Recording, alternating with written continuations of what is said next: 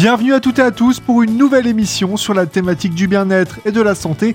Aujourd'hui, je reçois Céline Cerruti, éducatrice spécialisée en lien avec la médiation animale.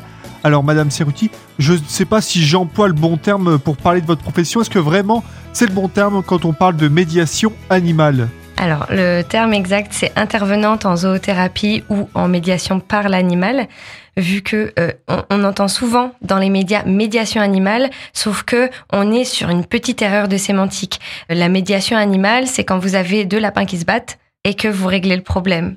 Là, c'est l'animal qui est médiateur. On va s'en servir comme support, comme catalyseur de, de la relation entre les humains. C'est vraiment le point de départ du métier. Donc est-ce que c'est vraiment le bon terme qu'on utilise, médiation animale, ou est-ce que vraiment il y a un terme qui serait un peu plus approprié? Alors médiation animale, non, c'est pas correct. Pourtant, c'est passé euh, dans les mœurs. Le bon terme, ça peut être médiation par l'animal. Et après, en termes un peu plus techniques, on a la zoothérapie quand on est dans un programme thérapeutique, donc avec des objectifs vraiment euh, fixés et avec les professionnels des structures et les bénéficiaires. Ou alors la zooanimation qui est euh, l'animation avec euh, les animaux. Tout simplement, j'ai certains collègues dont le travail est en partie un travail de recherche et le mot le plus approprié pour l'instant Selon le dernière recherche, ce serait médiation grâce à l'animal ou médiation par l'animal, bien que par l'animal, ça donne vraiment une version outil de l'animal que qui déplaît à certaines personnes. Moi, en tout cas, je préfère le terme de zoothérapie ou zooanimation parce que c'est plus court déjà et parce que on voit un peu plus vite ce dont on parle. Quel est l'intérêt donc de cette zooanimation, zoothérapie? Alors les intérêts sont, sont multiples, mais ils se basent tous sur la même chose, c'est-à-dire être en relation avec un animal, ça nous apporte des bienfaits qui sont maintenant, qui ne sont plus à démontrer maintenant. Déjà, euh, vous caressez votre chien ou votre chat, le rythme cardiaque baisse, la tension artérielle descend, on se sent apaisé, on se sent bien. Ça nous donne euh, des responsabilités qui nous sortent un peu de notre corps et qui nous ramènent vraiment dans le moment présent. Que ce soit sur euh, des balades ou alors euh, des gestes encore plus quotidiens, plus terre à terre, comme s'occuper des litières, donner à manger, nourrir. Et peu importe l'animal, le lien qu'on a avec cet animal, ça nous apporte vraiment des bienfaits quand on aime les animaux, évidemment. Comment ça vous est venu l'idée de voilà de travailler en zooanimation, zoothérapie? Comment c'est né euh, cette reconversion professionnelle? Parce que je crois que de base euh, c'était un peu dans le, même univers, mais pas vraiment avec les animaux, c'est ça? Ça date d'il y a longtemps. La moitié de ma vie déjà, j'avais 15 ans. J'ai la chance d'avoir euh, un papa agriculteur qui adore les ânes et moi aussi. Donc on en a cinq. Et j'ai toujours adoré être au contact dès que je me sentais triste, dès que je me sentais pas bien. En étant ado, on a vraiment, on est mal dans sa peau, on n'est pas bien. Et le contact avec les animaux m'a vraiment fait du bien, notamment avec les ânes. Et j'ai dit à ce moment-là que euh, de toute façon, moi, je voulais soigner les gens avec les animaux. C'était acté. Après, je suis revenue, j'ai testé d'autres choses effectivement, mais euh, vraiment, c'était, euh, ça fait très longtemps que le projet là est en cours. Vous avez déjà vu de base du coup les, bienfaits sur vous, c'est ça en fait? Effectivement, euh, je l'ai vu d'abord sur moi, je l'ai, je l'ai vécu, où vraiment des moments de mal-être, comme on peut tous en vivre en étant adolescent, où on est un peu tristoun, où ça va pas. Vraiment être dehors, au contact des animaux, c'est ce qui m'a fait le plus grand bien et ce qui m'a apaisé le plus. Vraiment, c'est venu comme ça. Je dis, euh, là, non, euh, vraiment, je veux faire ça, je veux guérir les gens avec les animaux. Et on commençait à en parler. Donc là, on revient quand même 16 ans en arrière. On commençait déjà à en parler. Un petit peu. Pas autant que maintenant, heureusement. Et je voulais faire ça. Et à tel point que j'ai fait mon stage de troisième, donc le stage d'observation, je l'ai fait en IME, donc en institut médico-éducatif, auprès d'enfants. Et j'ai harcelé, je trouve pas d'autre mot, j'ai vraiment harcelé les éducatrices pour les emmener voir les ânes avec les enfants. Donc euh, dès le moment-là, euh, j'ai commencé. Et ça a fonctionné? Oui, oui, tout à fait, ça fait du bien. Et puis en plus, sur euh, des pathologies plus compliquées, plus complexes en tout cas, avec des personnes euh, non verbales notamment, des profils autistiques, le lien avec les animaux se fait d'autant plus facilement puisqu'on est sur un mode de communication similaire. Parce qu'on l'oublie souvent, l'humain aussi euh, peut être paraverbal. Là, vous me parlez notamment des ânes. Vous, vous travaillez pas avec des ânes là. Vous êtes venu d'ailleurs avec vos animaux là ici à la radio, vous travaillez avec un chien et des lapins, c'est ça? Effectivement, j'ai des animaux plus transportables tout simplement parce que je n'ai pas d'accueil sur site. Donc je n'accueille pas les, les structures, je n'accueille pas les gens, les bénéficiaires chez moi. C'est moi qui vais au-devant euh, des personnes et notamment des institutions. Donc il me faut des animaux transportables dans ma voiture de préférence. Donc j'ai effectivement un chien, Jazz, qui est euh, mon meilleur ami depuis 9 ans. Et aussi, j'ai effectivement des lapins et des cochons d'Inde. Alors, j'ai 6 lapins et 12 cochons d'Inde. C'est la fin de la première partie de votre programme. On vous retrouve dans quelques instants, Madame Cerruti, le temps d'une courte pause musicale. A tout de suite sur Radio Cristal.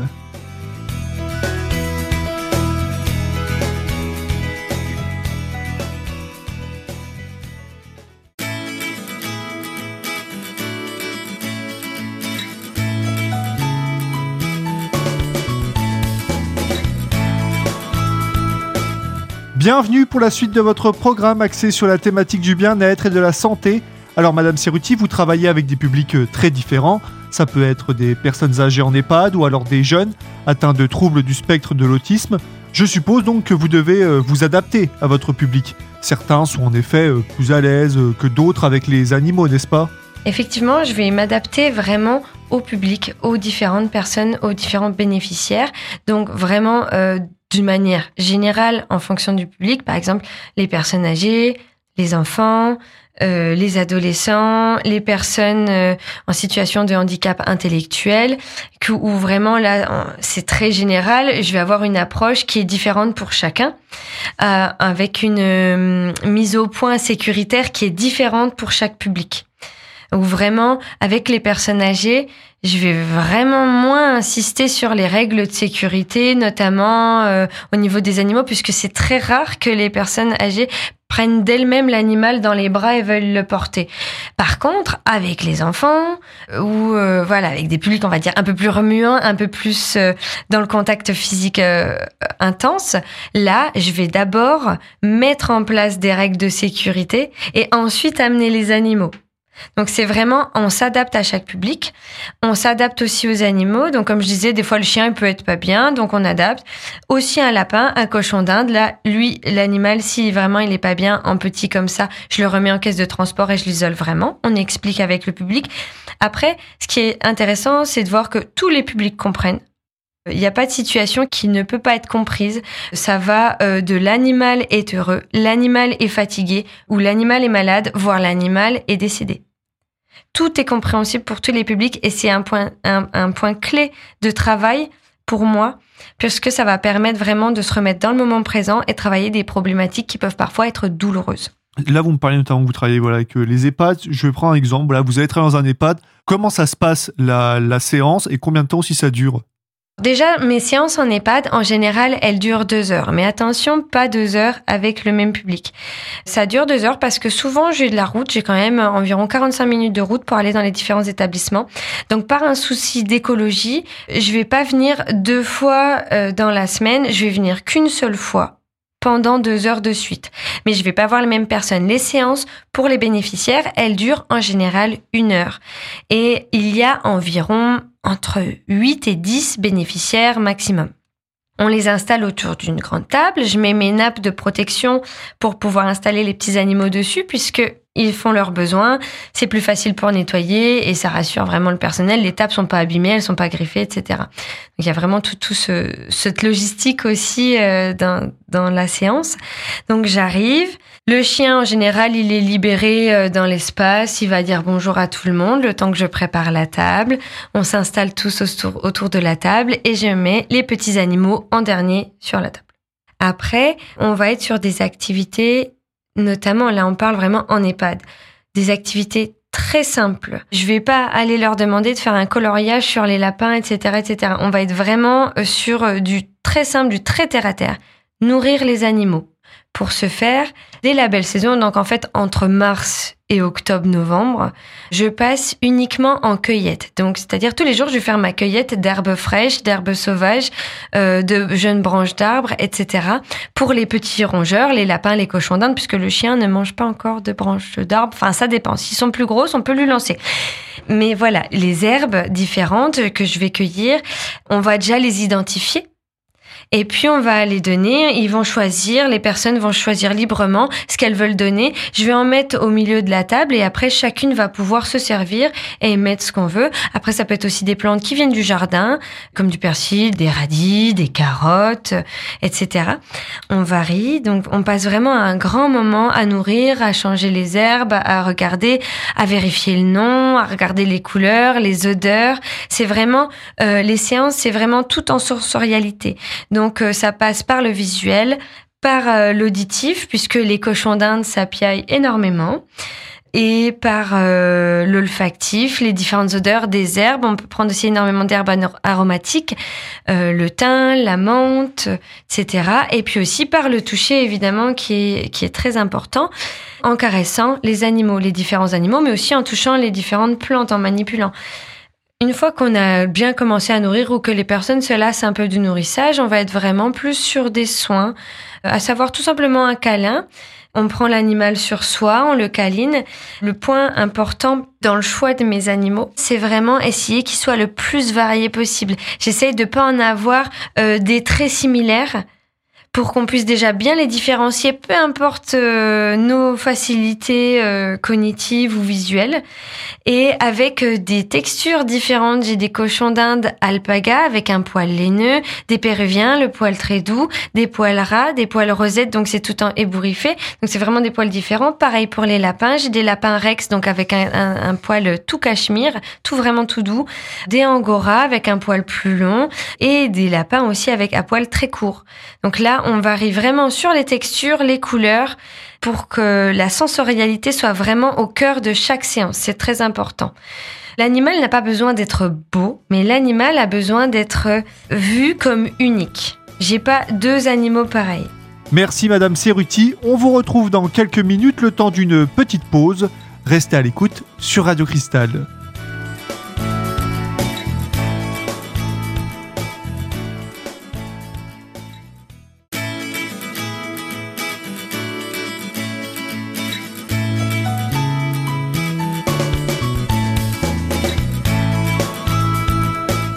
Bienvenue pour la dernière partie de notre émission consacrée à la médiation par l'animal. Juste avant la pause, vous me présentiez, Madame Cerruti, euh, votre travail dans les EHPAD. Avec des jeunes, je suppose que l'approche est totalement différente. On est sur quelque chose de beaucoup plus euh, dynamique. Oui, exactement. On a des choses un peu plus dynamiques. Ça reste les mêmes activités, mais là, on va être vraiment sur une dynamique différente où les enfants vont vouloir parler et essayer. Donc, je vais ramener plutôt des plantes à goûter qui sont euh, vraiment euh, comestibles pour nous aussi, puisqu'ils pourront goûter en même temps que l'animal. Et ça, c'est important, le partage. C'est comme ça qu'on apprend l'empathie, puisque si l'animal est, de nature euh, plutôt empathique, notamment le chien, l'humain aussi, mais c'est quelque chose à entretenir. C'est quelque chose vraiment à entretenir et à développer. Donc dès le plus jeune âge, on va être vraiment sur est-ce que c'est bon, est-ce que toi tu trouves que c'est bon, on va goûter la carotte, on va goûter le radis, on va goûter tout ça. Et puis on va être sur des soins puisque juste porter l'animal sur les genoux et le papouiller, ça va durer à peu près 2 à 5 minutes pour les enfants les plus patients. Quand je parle des, des petits d'en dessous de 7-8 ans à partir de ce temps, en général, ils sont plus patients et on peut faire des activités beaucoup plus techniques. Mais voilà, en dessous, ça va être vraiment du brossage. J'ai plein de petites brosses rigolotes. Encore une fois, on est vraiment sur euh, tous les aspects sensoriels. Donc des brosses rigolotes en bois, en plastique, avec des poils de couleur, etc. On choisit sa brosse, on choisit l'animal à brosser. C'est le début de prendre soin prendre soin de quelqu'un d'autre que moi. Et à chaque moment de la séance, on va pouvoir travailler euh, ce qu'on appelle l'effet miroir. Donc tiens, le lapin, il mange bien sa verdure et toi, les légumes, est-ce que t'aimes bien ça? C'est vraiment un exemple parmi tant d'autres, mais on va pouvoir travailler comme ça ou sur le brossage. Et toi, est-ce que tu sais te brosser les cheveux? Comment tu fais? Ou vraiment des notions d'hygiène, des notions de sommeil, des notions de partage entre les gens? Parce que les animaux, quand ils sont tous sur la table, ça se peut qu'ils se chipouillent, qu'il y ait une petite bagarre. Jamais violent, jamais des fusions de sang évidemment, mais euh, deux cochons d'Inde qui se disputent, ça fait du bruit, ça se voit, et on peut vraiment identifier ça clairement. Et donc là, on va pouvoir passer là-dessus, partir là-dessus et vraiment euh, travailler cet effet miroir qui est vraiment un effet important quand on travaille des objectifs. Et euh, sur une séance voilà collective, euh, ça coûte à peu près combien? Alors, une séance de zoothérapie, elle est à 80 euros l'heure, hors frais de déplacement. Et quand on est plutôt en zoo-animation, donc là, on est sur des groupes qui vont de 10 à 12 personnes vraiment maximum, mais c'est des personnes qu'on ne voit pas aussi souvent. On est à 90 euros hors frais de déplacement. La différence entre zoothérapie et zooanimation. La zoothérapie, on est sur des séances régulières avec des objectifs posés. Les institutions, elles vont me payer pour que je travaille avec des bénéficiaires. Donc, va y avoir un vrai travail entre les professionnels qui suivent déjà ces bénéficiaires-là et moi, puisque moi, je ne connais pas encore le bénéficiaire. Et après, on va poser des objectifs pour ce bénéficiaire des objectifs collectifs si c'est en petit groupe, puisque en zoothérapie, on est en plus petit groupe en général.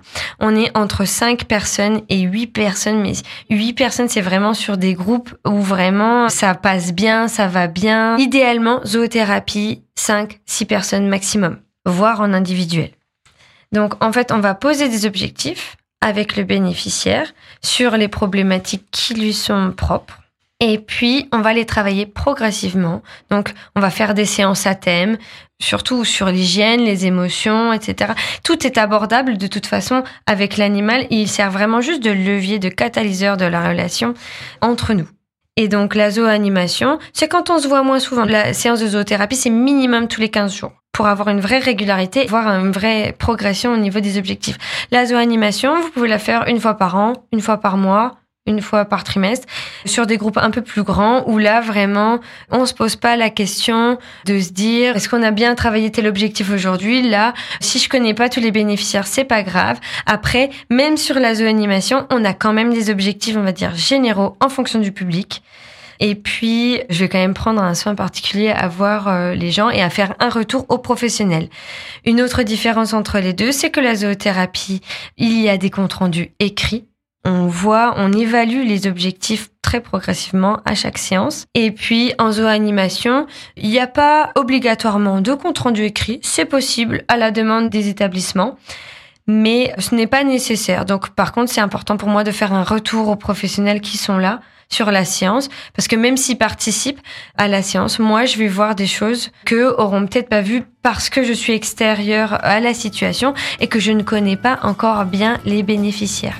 Merci Madame Cerruti. Je rappelle qu'on peut vous contacter et avoir plus d'informations sur votre travail sur votre site internet deschiensetdulien.wixit.com. Alors cette émission, elle est disponible en podcast à tout moment sur notre site web radiocristal.org.